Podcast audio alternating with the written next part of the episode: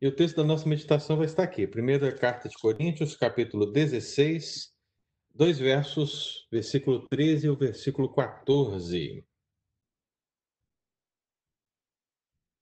Diz assim: Sede vigilantes, permanecei firmes na fé, portai-vos varonilmente, fortalecei-vos.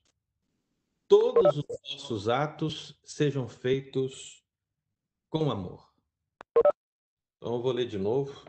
Preste bastante atenção nessa passagem que diz assim: Sede vigilantes, permanecei firmes na fé, portai-vos varonilmente, fortalecei-vos. Todos os vossos atos sejam feitos com amor. Amém. Nós vamos fazer uma oração, meu querido, pedindo a Deus para nos abençoar aí na sua casa. Feche seus olhos e vamos falar com Deus. Pai querido, nós queremos agradecer ao Senhor por essa manhã e por esse momento que reservamos para aprender a palavra do Senhor.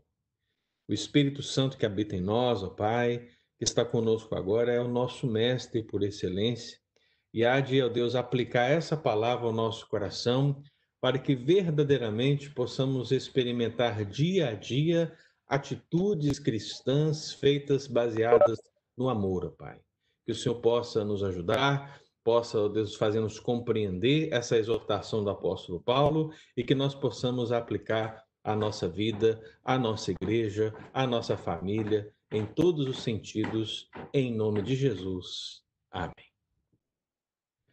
Muito bem, irmãos, nós vamos aqui dar o início. Algumas pessoas chegaram depois. Se tiver qualquer dúvida, podem perguntar, ok? Pode abrir o microfone e fazer a pergunta. Mas a nossa ideia é nós trabalharmos um pouco um aspecto devocional daquilo que precisa ser administrado na nossa vida no dia a dia acerca das atitudes cristãs e essas atitudes serem realizadas com amor. Quando a palavra do Senhor diz que um, do final, um dos sinais do fim dos tempos é que o amor se esfriaria de muitos, de fato, o que temos percebido dia após dia é que na Igreja do Senhor as pessoas têm deixado, as pessoas não têm realizado o que precisam fazer muitas vezes como igreja, porque lhes faltam esse amor, o amor decisório por Cristo Jesus tem faltado e por isso as atitudes que nós esperamos dessas pessoas como crentes, como cristãs, muitas vezes não aparecem não vem porque essas pessoas não estão demonstrando o seu amor para com Cristo. Por isso eu queria que nós refletíssemos sobre uma frase, e a frase é justamente essa aqui. Eu vou pedir a Joana. Joana, lê essa frase para nós. Só tem que abrir o seu microfone, viu, Joana? Tá. Aí. Ah, as atitudes dos homens são os melhores indicadores de seus princípios. Stephen Charnock. Charnock. Muito bem, lá do século XVII. Você vê que é uma, uma frase de um antepassado puritano. Quem eram os puritanos? Os puritanos eram os protestantes ingleses. Então, aquilo que nós somos aqui na América, se o somos, nós devemos a Deus em primeiro lugar, mas devemos também aos puritanos que migraram para essa nova Inglaterra e nós somos frutos diretos dessa obra missionária. Então, Stephen Charnock, ele disse isso, as atitudes dos homens são os melhores indicadores de seus princípios. Perceba o seguinte, irmão, as atitudes que você tem visto, elas referendam os princípios dessas pessoas? Talvez um versículo bíblico que seja a base dessa frase seria pelos frutos os conhecereis. Você lembra de Mateus capítulo 7, quando Jesus fala dos fariseus? Quando ele ministra essa, essa aplicação na vida das pessoas, ele vai falar que a árvore boa produz bom fruto, a árvore má produz mau fruto, e quando ele conclui esse assunto, ele diz: pelos frutos os conhecereis. Nessa frase, o que se diz aqui é que os princípios são a base fundamental das atitudes. Então, pelas, pelos princípios, as atitudes precisam referendar tais princípios. As atitudes e os princípios precisam estar alinhados, ou seja, se os meus princípios são bíblicos, e aí por princípio bíblico, eu amo a Deus acima de todas as coisas, eu tenho a Bíblia como a palavra de Deus, é, eu entendo que eu preciso orar ao Pai, e você pode levantar várias questões, esses princípios elementares da cristã precisam fazer com que sua atitude diária seja verdadeiramente relacionada a esses princípios. Porque quando a sua atitude não casa com os princípios, o que nos parece é que aqui temos uma, uma situação que é referendada por uma palavra, que é a palavra hipocrisia. A pessoa diz acreditar em algo, mas as suas atitudes não validam essa fé, essa crença, esse princípio. Ou seja, ele diz ser uma árvore boa, mas os seus frutos são maus. Então, meu querido irmão, como nós podemos aplicar isso à nossa vida, à nossa igreja, pensando nessa frase e pensando no ensino do Senhor? Talvez um texto que possa alinhar essa ideia é justamente esse texto de 1 Coríntios 16, versículo 13 e o versículo 14. Afinal, o apóstolo Paulo ele está sintetizando aqui não apenas o contexto próximo do capítulo 16. Ele não está referendando apenas o fato dos homens de Deus que ele está dizendo para a igreja de Corinto: olha, recebam tais homens Recebam tais homens no Senhor, abracem esses homens. Ele cita Timóteo, ele cita Apolo, ele cita Estéfanas, ele cita Fortunato, ele cita Acaico, ele cita esses homens. E mas esse texto ainda não está falando apenas deles, mas ele está referendando aqui toda a sua carta.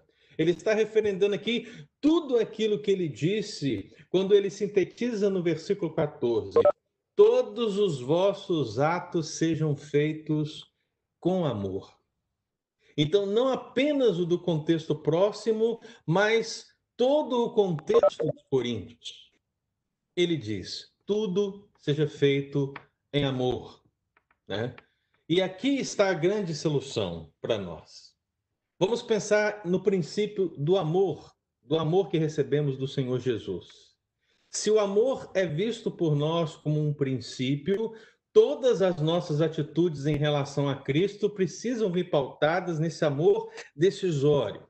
Se eu, então, decido realmente amar a Cristo acima de todas as coisas, as minhas atitudes precisam referendar esse amor. E como eu posso dizer amar a Deus, amar a Jesus, mas não amar Sua palavra, não amar a, a o estar com Ele ou servir a Ele? Ou dar glória a Ele. A grande verdade é que nós vemos uma incoerência muito grande na igreja de hoje. As pessoas elas falam muito de amor, que Deus é amor, tudo parece que é baseado no amor, mas esquecem que o amor não é esse sentimento esse sentimento é, existencial que as pessoas costumam colocar, mas é uma decisão de fato que precisa ser vivida. E quando você diz que deve pregar a palavra de Deus e deve pregar com amor, você está decidindo amar, amar essa atitude, amar fazer isso por causa do Senhor, por causa da glória do Senhor, para a glória do Senhor. Mas existem vários efeitos que virão disso e você só permanece por causa da decisão do amor. Quando você decide no seu coração amar a igreja do Senhor e servir ao Senhor na igreja, meu querido irmão, você vai encontrar uma série de dificuldades nesse caminho. Você vai encontrar uma série de dificuldades na igreja. E nessas dificuldades você permanece por quê? Por causa do princípio essencial o amor decisório, que faz você permanecer apesar das dificuldades. Então o apóstolo Paulo ele disse tudo isso aqui na primeira carta de Coríntios, né? Ele declarou todas essas verdades aqui na carta de Coríntios e ao chegar no final, ele meio que sintetiza tudo dizendo, olha, tudo, tudo precisa ser feito com amor. Mas para que a gente possa assim pensar de uma maneira mais estratégica sobre o que o apóstolo Paulo quer dizer, nós vamos usar aqui o versículo 13 como fundamento para nós traçarmos algumas atitudes que precisam ser feitas com amor no nosso dia a dia e na nossa vida como igreja. E a primeira delas está aqui quando ele diz: sede vigilantes. Meu amado irmão, sede vigilantes é uma ordem, é um imperativo, é uma ordenança, a qual o apóstolo Paulo coloca como que um resultado dessa carta, de tudo que ele falou, e ele diz: sede vigilantes com amor. E talvez essa palavra, meu amado, esteja muito em voga na nossa igreja ultimamente, na nossa igreja do passado e estará na nossa igreja do futuro, porque, afinal de contas, muitas vezes a gente ouve aquela expressão, né? Vigia, irmão. Vigia! O pessoal gosta de falar, né? vigia. E pensamos em alguns textos bíblicos onde a palavra vigia aparece também. Agora, como é que nós podemos entender isso na nossa prática? A ideia de vigilância, meu irmão, é a ideia de cautela. É a ideia de saber o tempo, de saber as circunstâncias, de conhecer o que está acontecendo e, acima de tudo, estar pronto diante do que está por vir. Não é à toa que podemos ler Mateus 24, 42. Se você estiver com a sua Bíblia, você pode abrir esse texto. Quando o Senhor ele ministra a parábola da figueira, o resultado da parábola aparece quando ele diz: Portanto, vigiai, porque não sabeis em que dia vem o Senhor. Portanto, vigiai, porque não sabeis o dia em que vem o Senhor. E aqui está um primeiro contexto, irmão, dessa palavra que envolve vigilância, o ser de vigilantes e esse é, exercício da vigilância com amor no Senhor. A ideia de sermos vigilantes, termos cautela quanto ao fim dos tempos. No meio dessa epidemia toda, no meio dessa pandemia, quantas vezes nós, nós vimos aí as pessoas preocupadas com o fim, preocupadas com a, o anticristo, preocupadas com um monte de coisas relacionadas ao fim deste mundo, ao fim dessa era, à volta do Senhor e coisas assim. Mas a grande verdade, meu irmão, é que não é a pandemia, mas são todas que vieram antes. Não é um terremoto, mas são todos que vieram antes. Não é a fome, mas é tudo que nós temos visto acerca da fome. É todos os sinais, desde a época de Cristo até hoje, e o que virá adiante, que será muito pior, que demonstrará a chegada final, o tempo final para que o Senhor retorne. Mas a ordem de Cristo e, consequentemente, o mandamento de Paulo permanecem. Vigiai. Eu estou vendo aqui que várias pessoas estão entrando e saindo. Gente, a classe é comigo mesmo, viu? Pastor Pedro não está. Eu estou achando que o pessoal não lê o, o, aviso, só clica no link lá e já vai. Pastor Pedro hoje não estará. Pediu para que estivesse ministrando a classe em conjunto. Então, você que é da classe do Pastor Pedro, se quiser, meu querido, pode ficar aqui conosco em nome de Jesus. Então, a ideia é vigiar. O Senhor disse: vigiai, porque não sabeis em que dia vem o vosso Senhor. Nós não sabemos. Não nos compete conhecer tempos ou épocas que o Pai reservou para sua própria exclusividade. Ainda que nós possamos ler os sinais, meu amado irmão, o princípio permanece a vigilância. Então, ainda que nós possamos fazer uma leitura do nosso tempo, ainda que possamos fazer uma leitura da palavra de Deus, ainda que possamos analisar todo o contexto, a grande verdade é que nós não devemos nos preocupar. A única preocupação que deveríamos ter de fato é com o vigiar, é com o ser de vigilantes. Então as pessoas estão preocupadas em saber se é o fim dos tempos, se saber se fulano ou ciclano é o anticristo, se vai cair um meteoro na Terra e que não sei mais o que, estão preocupadas com várias coisas, mas não estão preocupadas com o essencial, com o princípio basilar, que precisa ser feito com amor, a vigilância, o ser de vigilantes que aqui está. Então, meus amados irmãos, nós temos andado e vivido a nossa vida muito pautados nesta terra. Não estamos seguindo o parâmetro de Paulo quando ele escreve a igreja de Colossos ao dizer pensar nas coisas lá do alto, não nas que são aqui da terra. Não que pensar nas coisas da terra seja errado ou seja pecaminoso, mas nós, meu amado, estamos quase que inversamente proporcionais nessa equação. Nós só estamos olhando horizontalmente para o que está diante de nós, para o que está ao nosso lado. Estamos pensando muitas vezes apenas nessa terra. E a vigilância, meu amado irmão, envolve pisar nessa terra, viver nessa terra, mas estar com os olhos fitos no céu, estar com os olhos fitos naquele que vem, naquele que voltará. Portanto, você olha, você olha para o céu, você vê a esperança do retorno do Senhor e você vive vigilante. Você vive nessa cautela. Você vive entendendo os tempos, esperando o retorno do Senhor. Uma outra abordagem que a gente pode pensar em termos de cautela, em termos de vigilância, é aquela que está muito relacionada ao nosso pecado. Quando eu citei aqui aquela expressão básica das pessoas que dizem vigie, muitas vezes estão dizendo isso pensando na carne, pensando na natureza pecaminosa, pensando no nosso pecado, pensando nas tentações. E, meu amado irmão, o exercício da vigilância com amor passa por esse critério. Nós precisamos entender que nós não somos super-homens, nós não somos mulheres maravilha, nós não temos superpoderes. Ainda que o Espírito Santo habita dentro de nós, a nossa natureza corrupta permanece com resquícios ainda. Portanto, esses resquícios da natureza corrupta são suficientes para produzir uma guerra dentro de nós, para nos levar para distante dos caminhos do Senhor para nos levar a pecar, para nos levar a fazer aquilo que não agrada ao Senhor. E aí, meu amado irmão, o mandamento que deve ser feito com amor, aqui aparece. Sede vigilantes, vigia. Eu cito um texto para os amados irmãos, que está em Marcos 14.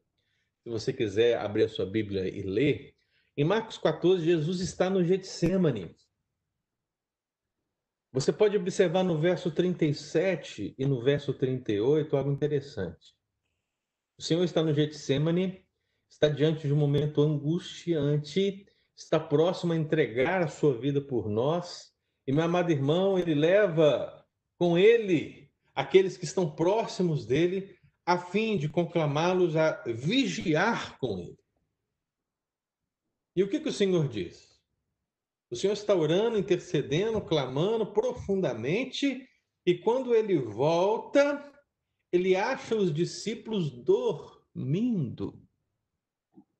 Ele acha os discípulos dormindo, e diz o texto bíblico: Simão, tu dormes. Não pudeste vigiar nem uma hora? Vigiai e orai, para que não entreis em tentação. O espírito, na verdade, está pronto mas a carne é fraca.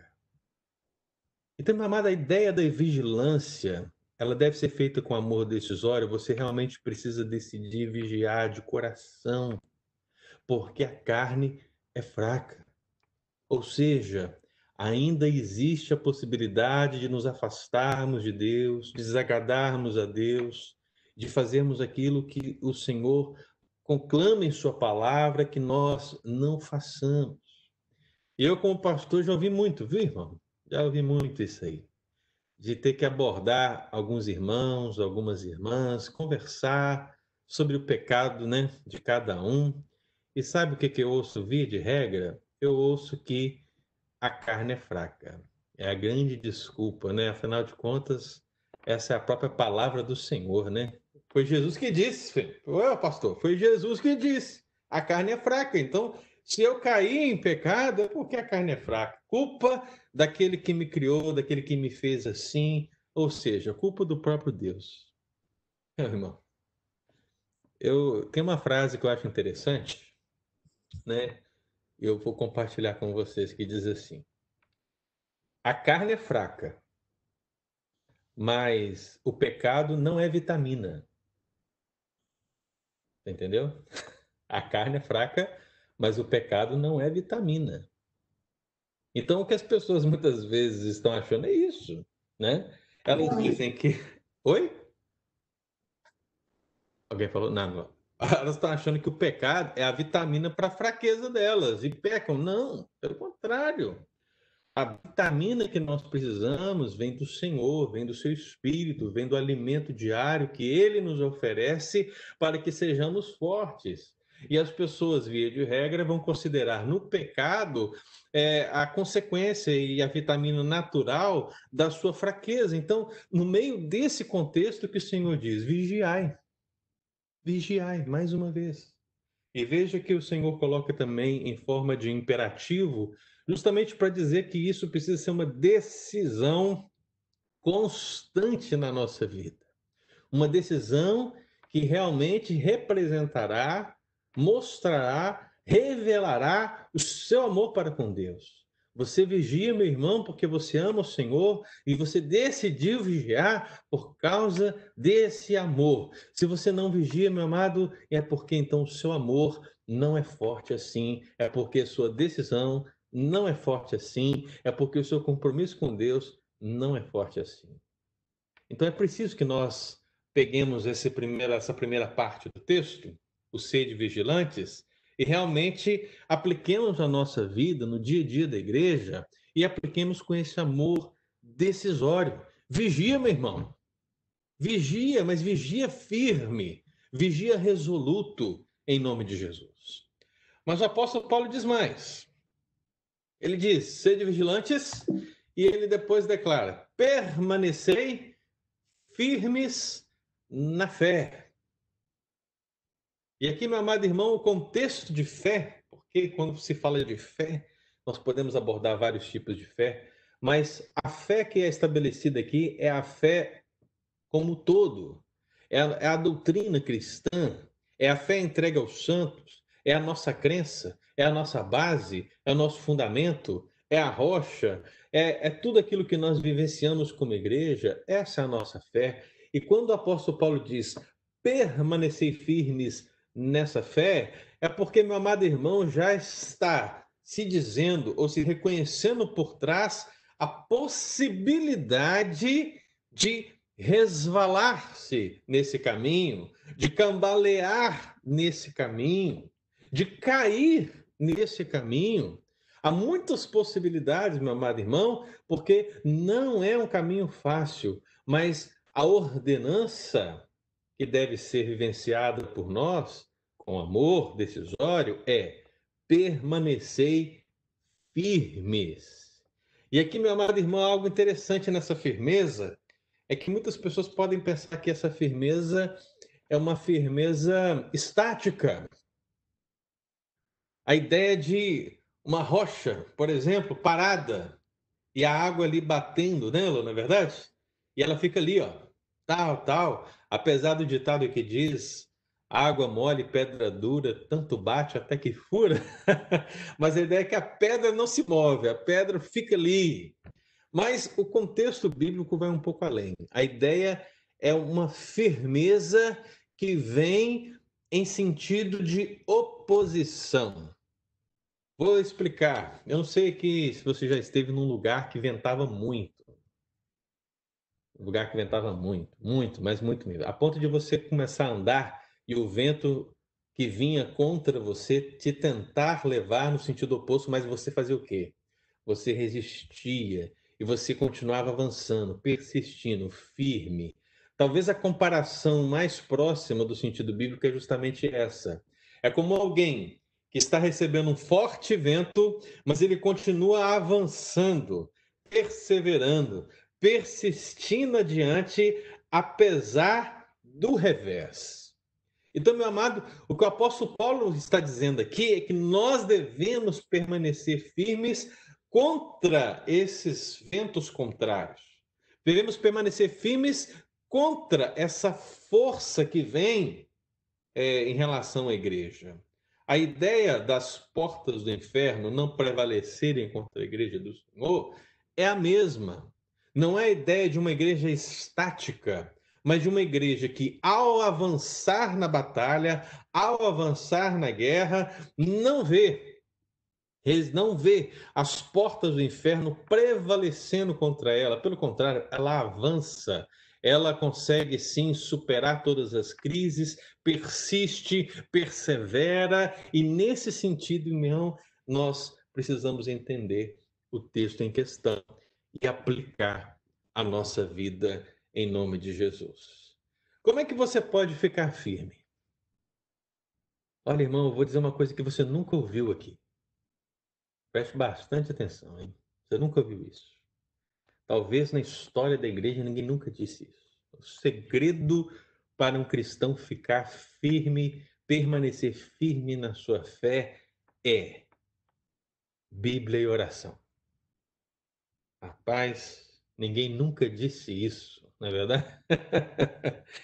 ah, meu irmão, pastores e pastoras, líderes e muitos líderes estão inventando modas, estão inventando jeitos, estão inventando estratégias, estão inventando campanhas, mas, meu irmão, não há o que inventar em termos de Bíblia para que nós possamos permanecer firmes na fé. Não há outro caminho a não ser nos alicerçarmos na palavra de Deus e na conversa com Deus. Não há outro caminho fora da Bíblia e a oração. Nós precisamos compreender isso. A ideia da firmeza está aqui. Eu lembro, os amados irmãos de Efésios 6, quando o apóstolo Paulo fala da armadura de Deus, ele fala daquela armadura que devemos vestir, e quando chega lá no versículo 18, ele vai concluir a ideia da armadura, ou seja, da armadura que nos dá força para resistir às setas do mal, para perseverarmos ante as investidas do mal. Ele vai dizer que o resultado natural dessa armadura é vem através de quê? Ele diz: com toda oração e súplica, orando em todo tempo no Espírito. Olha só, parece que o apóstolo Paulo está enfatizando, né? Essa novidade para nós. É uma novidade. Como permanecer firmes na fé? Ele diz: com toda oração e súplica orando em todo tempo no Espírito. E para isto, olha só, e para isto, vigiando com toda perseverança e súplica por todos os santos. Então perceba, meu irmão, que não há novidade. A ideia é a mesma. Se nós queremos permanecer firmes, o nosso relacionamento com Deus, pautado na oração, na súplica, precisa continuar. A Marta Lima falou aqui né, da vitamina BO, né? Justamente, né? A vitamina BO, Bíblia oração, né? É aquilo que precisa per, perpetuar na nossa vida dia após dia. Mas observe, observe, irmão. Apesar de eu brincar aqui e dizer que é novidade e tudo, né? Mas todo pastor diz isso. Todo crente diz isso um para o outro. A Bíblia diz isso anos, anos, centenas de anos. Nós lemos isso, mas como é difícil praticar. Como é difícil pôr em prática. Os grandes avivamentos vieram porque aqueles homens, aquelas mulheres, eles permaneceram firmes na palavra e na oração. Os grandes avivamentos vieram por causa disso. Agora, quando nós olhamos o nosso tempo e pedimos ao Senhor por um avivamento, esse avivamento só virá, meu irmão, quando retornarmos ao fundamento ao fundamento de conhecermos verdadeiramente a palavra do Senhor e orarmos verdadeiramente ao Senhor. O avivamento virá quando isso acontecer. Mas, meu amado irmão, eu posso julgar que isso está muito distante porque para os cristãos é mais fácil virar para o pastor, para o presbítero e perguntar: é certo ou errado? Do que abrir a escritura, ler a escritura e entender a resposta diretamente da palavra do Senhor. As pessoas não têm tempo mais para ler a Bíblia, as pessoas não têm tempo mais para orar, elas não estão investindo nessa realidade. E, meu amado irmão, pense comigo. Quando o apóstolo Paulo diz que nós não devemos ser agitados por qualquer vento de doutrina, quando você ouve uma heresia e você não percebe tal como heresia, você não percebe porque você não tem fundamento que você não tem a profundidade bíblica necessária, porque se você tiver a profundidade bíblica necessária, automaticamente você vai dizer isso não é de Deus, isso é heresia. Muitas vezes nós somos confrontados com as realidades e duvidamos de muitas coisas frente ao Senhor, porque não temos a comunhão necessária com o Senhor pela oração. Não temos essa comunhão diária. Portanto, as circunstâncias da vida também nos abalam facilmente. Percebemos pelas Escrituras que as grandes dificuldades superadas por patriarcas e outros homens de Deus aconteceram porque esses homens tinham uma intimidade com o Senhor pela oração. Então, podemos dizer que intimidade com Deus é proporcional à firmeza antes às dificuldades. Então as pessoas não estão aguentando passar pela dificuldade porque naturalmente ou não naturalmente elas estão distantes dessa intimidade com o Senhor. Então é mais fácil também falar, pastor, ora por mim. Isso não é errado, viu, irmão? Pastor ora, presbítero ora, diácono ora, irmão ora, irmão ora, todos oramos. Aleluia. Mas tem pessoas que só querem que os outros orem por ela. Elas não oram elas não buscam. É o chamado crente seis horas, né? Não sei se é 6 AM ou 6 PM, mas que é o 6 horas, porque 6 horas lá por mim, né? Ó, lá em Minas o pessoal tem muito isso aí. então, meu amado irmão, firmeza pela oração e pelo evangelho também. Quando o apóstolo Paulo, aqui no capítulo 15 de Coríntios, ele está falando da ressurreição de Cristo, ele diz aqui no versículo 1 do capítulo 15. Irmãos, venho lembrar-vos o evangelho que vos anunciei, o qual recebestes e no qual ainda perseverais. Percebam isso. Ainda perseverais. É a mesma ideia de permanecer firmes aqui. 1 Coríntios 15, 1. E quando chega no versículo 58 do capítulo 15, ele fecha o capítulo aqui dizendo o quê? Portanto, meus amados irmãos, sede firmes, olha só, inabaláveis e sempre abundantes na obra do Senhor, sabendo que no Senhor o vosso trabalho não é em vão. Então, a ideia da perseverança, da persistência, da firmeza, ou esse permanecer firmes, a qual estamos analisando aqui, precisa ser uma prática cotidiana na nossa vida, meu irmão. E isso vai passar pela estratégia pós-moderna, novíssima, novidade da Bíblia oração. Né? Se você ainda não ouviu isso, meu irmão, esse é o grande segredo para que você possa estar pronto para resistir quaisquer dificuldades na sua vida. Estar consciente do que o Senhor ensina na sua palavra e estar íntimo do Senhor pela oração. Mas o apóstolo Paulo ele diz mais uma coisa, meu irmão. Ele diz aqui: portai-vos varonilmente. Essa é a minha tradução, não sei qual é a tradução que os irmãos estão utilizando, se em inglês ou uma outra em português. Talvez a interpretação vai alinhar uma ou outra visão. Mas quando o apóstolo Paulo diz aqui de portai-vos varonilmente, o que, que ele está dizendo? A ideia de varonil tem até alguns hinos do inário do presbiteriano, né? É, que tem essa palavra varonil, muito comum. A palavra varonil vem de varão, né? Que é uma palavra muito usada em algumas igrejas pentecostais, principalmente varão, varoa. Ela, ela tem a ver com a ideia do homem, né? Tem a ideia do revelar-se como homem ou de ser um valente. Mas o que o apóstolo Paulo realmente quer dizer aqui no portai-vos varonilmente, falando tanto para homens como para mulheres, porque ele está falando para a igreja inteira, né? Ele está falando para todos os cristãos, é a ideia de ser distinguido de um garoto, de um menino. A ideia aqui, meu irmão, é de crescimento, a ideia é de amadurecimento. Então, quando ele diz portai-vos varonilmente, ele está dizendo cresçam. Igreja, cresçam, amadureçam e façam isso com amor. Amor decisório. Irmão, nós precisamos decidir realmente.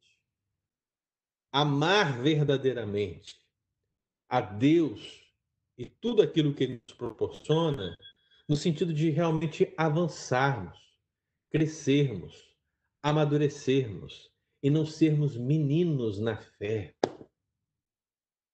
Eu sei que na igreja nós temos meninos, e quando eu falo isso, no sentido até é, positivo, o apóstolo João, quando ele diz filhinhos, ele está dizendo justamente uma palavra para essas pessoas que acabaram de chegar à igreja, que acabaram de receber o Senhor como Salvador da vida delas, que ainda estão bebendo leite, sabe? Estão começando a dar os seus primeiros passos na fé. Então, existem essas pessoas na igreja no sentido positivo. Agora, existem também na igreja os pais aqueles que são mais amadurecidos na fé, aqueles que já estão vivenciados em muitas experiências, que conhecem ao Senhor de uma maneira mais profunda, que são muitas vezes líderes da igreja, sim, esse grupo também está presente.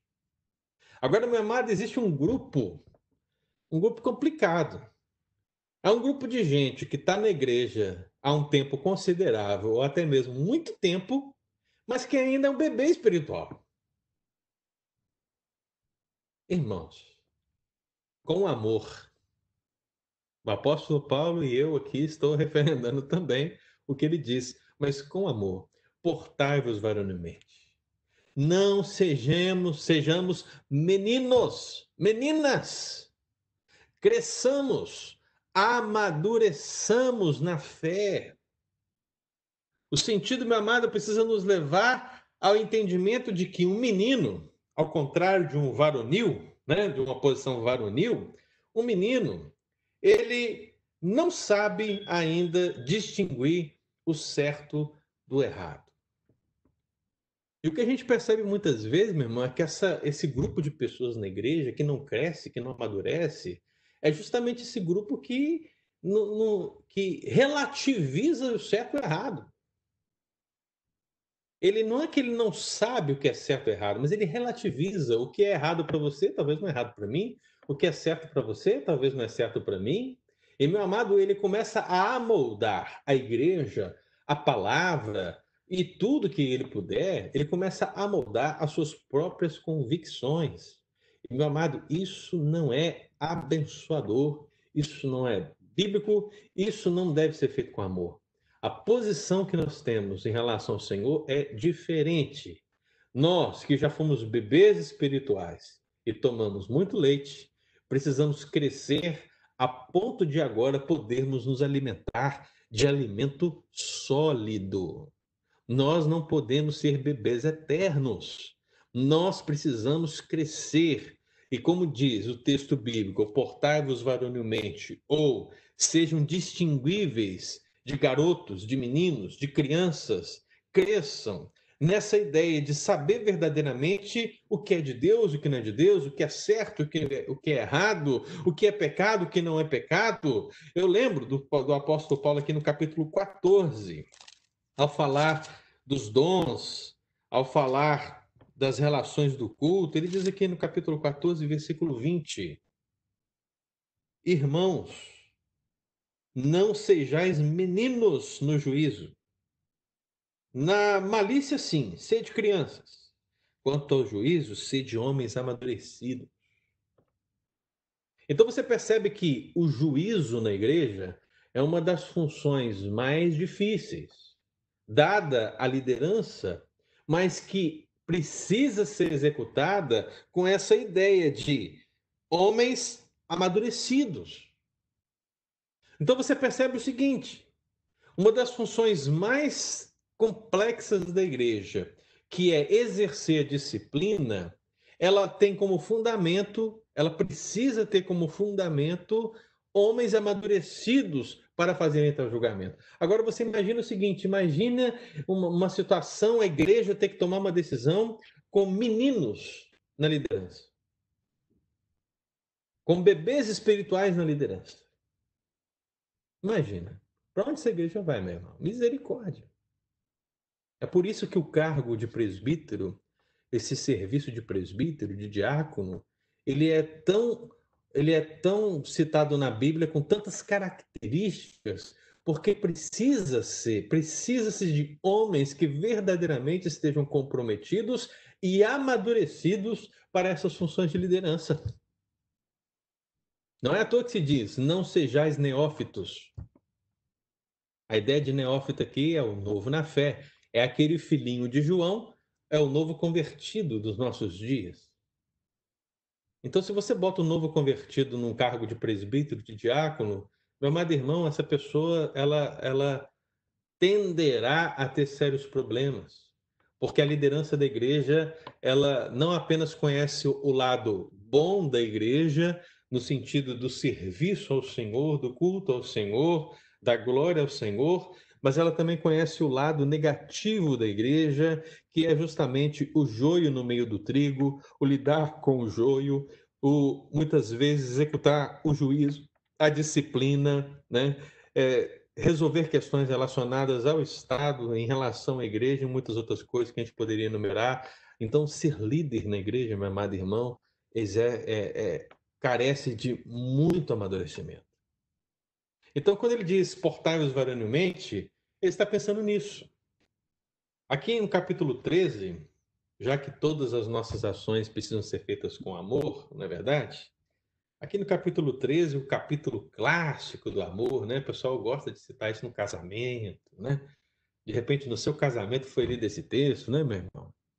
Olha aí, ainda que eu falasse a língua dos homens, dos anjos, eu não tiver amor, nada serei, coisas maravilhosas, mas eu queria que você observasse 1 Coríntios 13, 11 e 12.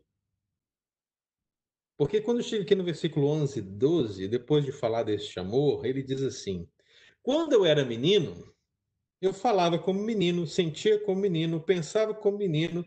Quando cheguei a ser homem, desisti das coisas próprias de menino porque agora vemos como em espelho obscuramente. Então, veremos face a face. Agora conheço em parte, então conhecerei como também sou conhecido.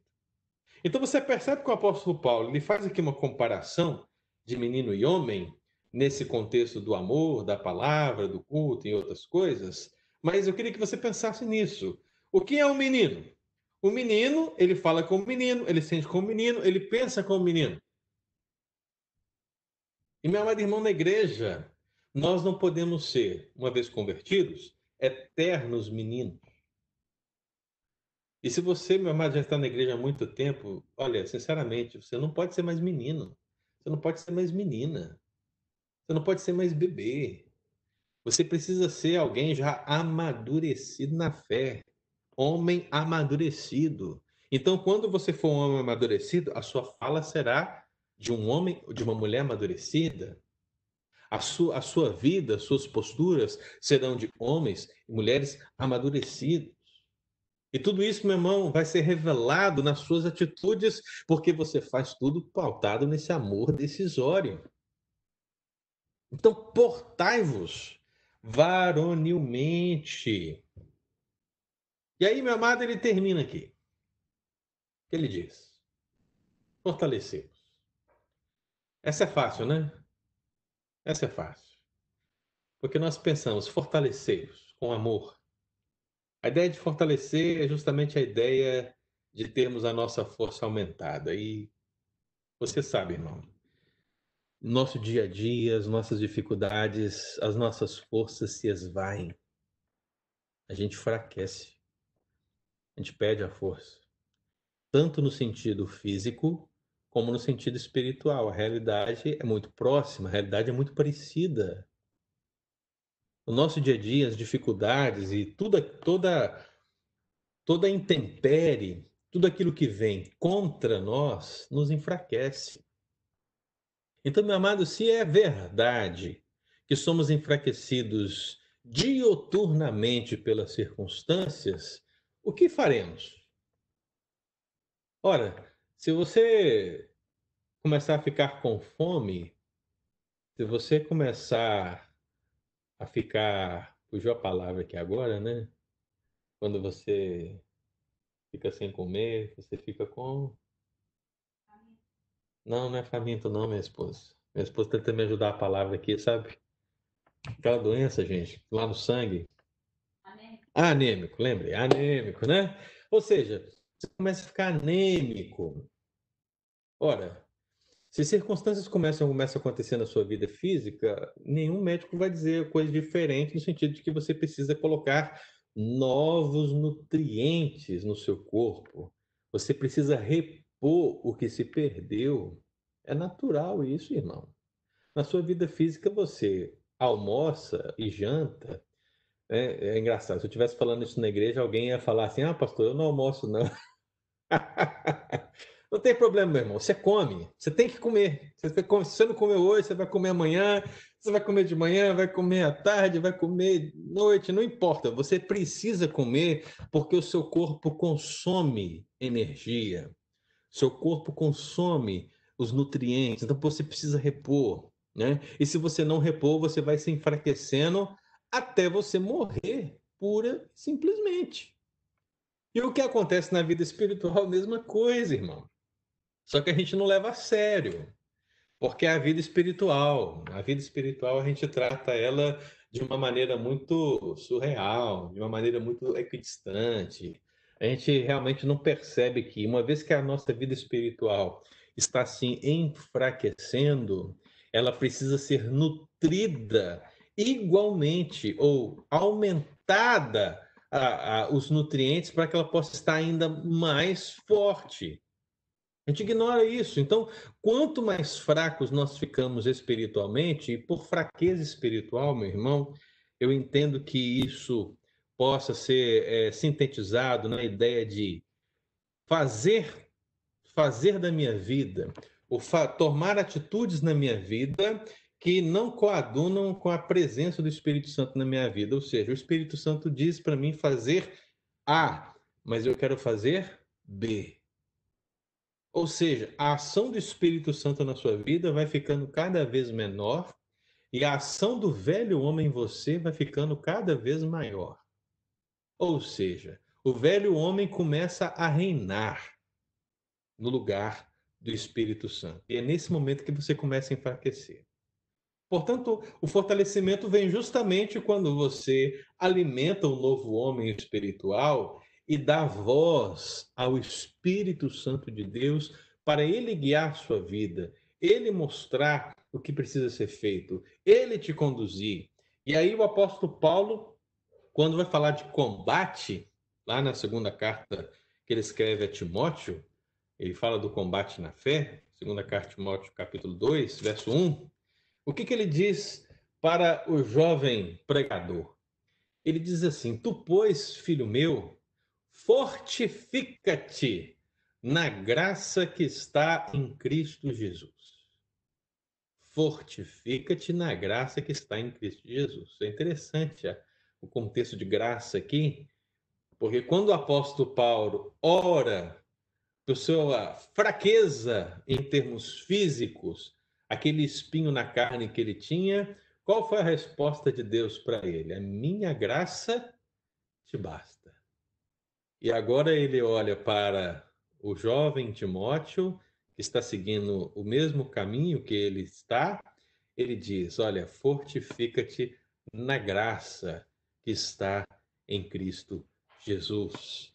Um outro texto, meu irmão, que é esse texto que eu citei, é, do espinho na carne, que está lá em 2 Coríntios capítulo 2, 12, ele vai dizer então, a minha graça te basta, e ele diz algo mais, ele diz assim, porque o poder se aperfeiçoa na fraqueza. Porque o poder se aperfeiçoa na fraqueza. Então, meu amado, as dificuldades virão para nos sugar, para nos enfraquecer. Mas lembre-se, o poder se aperfeiçoa na fraqueza. Então, quando você estiver fraco, é aí que você pode ser forte. Porque você vai buscar em Deus essa força. Não é o salmista que diz: O Senhor é minha força? Quantas vezes ele disse isso? Quantas vezes eles disseram isso, cantaram isso? O Senhor é a nossa força, meu irmão. O Senhor é a nossa bandeira, o Senhor é o nosso refúgio, o Senhor é a nossa fortaleza. Então, a ideia do fortalecer aqui mais uma vez, precisa ser feita a partir desse amor decisório. Se você ama ao Senhor de todo o seu coração, meu irmão, você decide firmemente se fortalecer dia após dia, porque você não quer perder de maneira alguma as bênçãos decorrentes desse relacionamento com o Senhor. Assim, o apóstolo Paulo, ele escreve essa primeira carta de Coríntios, cita o amor tantas e tantas vezes, né? dezenas de vezes. Ele vai falar desse amor relacionado a Deus, vai falar desse amor no capítulo 3 de uma maneira é, maravilhosa. Ele vai dizer no final desse capítulo 13 que naquele tripé que permanece, permanecem a fé, a esperança e o amor. E a gente chega aqui no final dessa palavra se perguntando: será que tudo aquilo que o apóstolo Paulo escreveu à igreja de Corinto e ele disse: tudo seja feito com amor. É o que nós estamos experimentando como igreja? É o que nós estamos experimentando como crentes no Senhor Jesus? Por que, que você faz o que você faz na igreja? Ou por que você não faz o que deveria fazer na igreja? Por que você serve ao Senhor ou por que você não serve ao Senhor? Talvez a resposta dessa pergunta esteja aqui nessa descrição do apóstolo Paulo. Todos os vossos atos sejam feitos em amor. É possível que você esteja servindo a igreja, mas não esteja servindo a Cristo, sabe? E muitas vezes a gente serve a igreja por obrigação. Mas o chamado de Deus é servirmos por amor. Fazermos por amor. Você deve fazer o seu chamado não porque o pastor te ligou e diz: Olha, eu preciso de você aqui, né? Me ajuda aqui. Você não deve executar o seu chamado porque o conselho reuniu e entendeu que você poderia fazer parte e tal. Porque se o conselho entendeu isso, meu irmão, é porque já está dando, você já está dando provas nítidas do seu chamado, da sua vocação. A grande questão é que tudo, tudo que tiver a mão para fazer, você precisa fazer conforme as suas forças, mas deve fazer com amor pelo Senhor. Se você faz com amor, meu amado irmão, tudo irá bem. Você vai resistir, você vai avançar, você não vai desistir, porque você faz por amor. Não é algo pesado. O grande problema é que para as pessoas hoje servir ao Senhor na igreja é pesado, é chato, é difícil porque falta-lhes o amor. Atitudes com amor, irmão. É justamente essa palavra que eu queria deixar para você aqui nessa manhã. E eu convido você a abrir um texto para a gente fechar aqui. 1 Coríntios 16. Já que nós estamos aqui, e eu vou ler aqui o finalzinho, né, versículo 24. O que, que ele diz aí? como é que ele termina, né? Essa caça.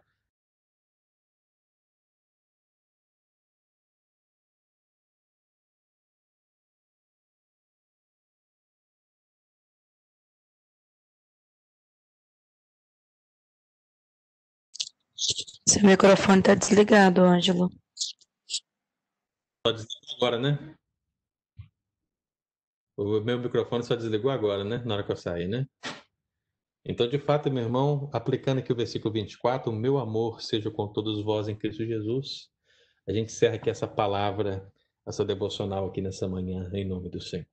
Amém? Temos alguma pergunta? Alguém quer acrescentar alguma coisa? Quer dar uma contribuição? O pessoal ficou em silêncio, rapaz.